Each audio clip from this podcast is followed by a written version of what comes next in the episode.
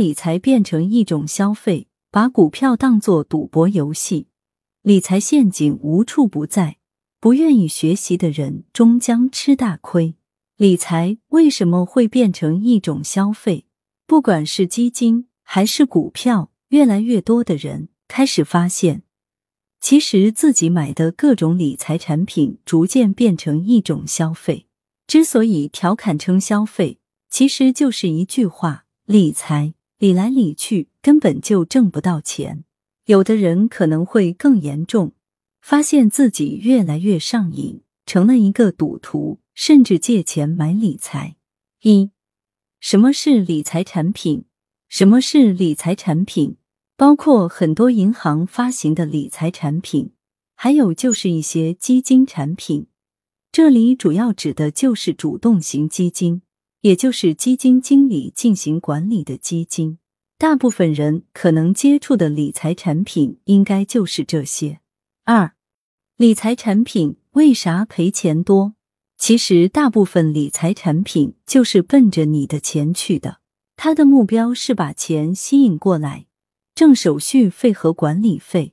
至于你自己挣不挣钱，那可就真不一定了。比如银行吸引存款的目的，或者说吸引你买那些理财产品的目的，一方面是给自己增加资金。从而可以以高额利率借出，赚取中间的利差。其次，通过让你持续性买入理财产品，管理费、买入费率、卖出费率，一大堆费率一收，挣的就很多了。比如基金，大部分基金管理者并不是为你着想的，他也不怎么为你的钱考虑，他考虑的是短期之内怎么快速吸引大量资金。然后收取管理费等费用，这才是他们的主要收入来源。为啥在市场好的时候，他们要快速推出大量的新基金？很简单，错过这个村就没个这个店了。赶紧趁着自己业绩还不错的时候，赶紧吸引大量的新资金，这样就能收取很多的管理费等收入了。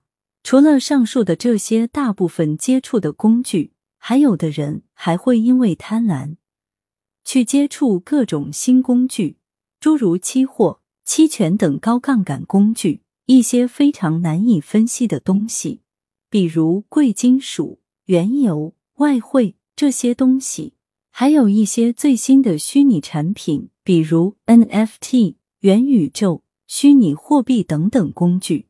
这些东西其实水很深，而且大部分都需要杠杆。稍不留神，其实就容易嗝屁。三、如何对待这些产品？我个人认为，你不学习，单纯的把自己辛辛苦苦的钱给这些并不是为你的钱考虑的人手里，是不是太不负责了呢？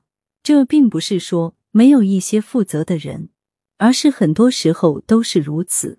我个人建议，第一，如果不学习。不去接触这方面的知识，就不要把大量的资金放在上面。去买四大行的大额存单都比这个好。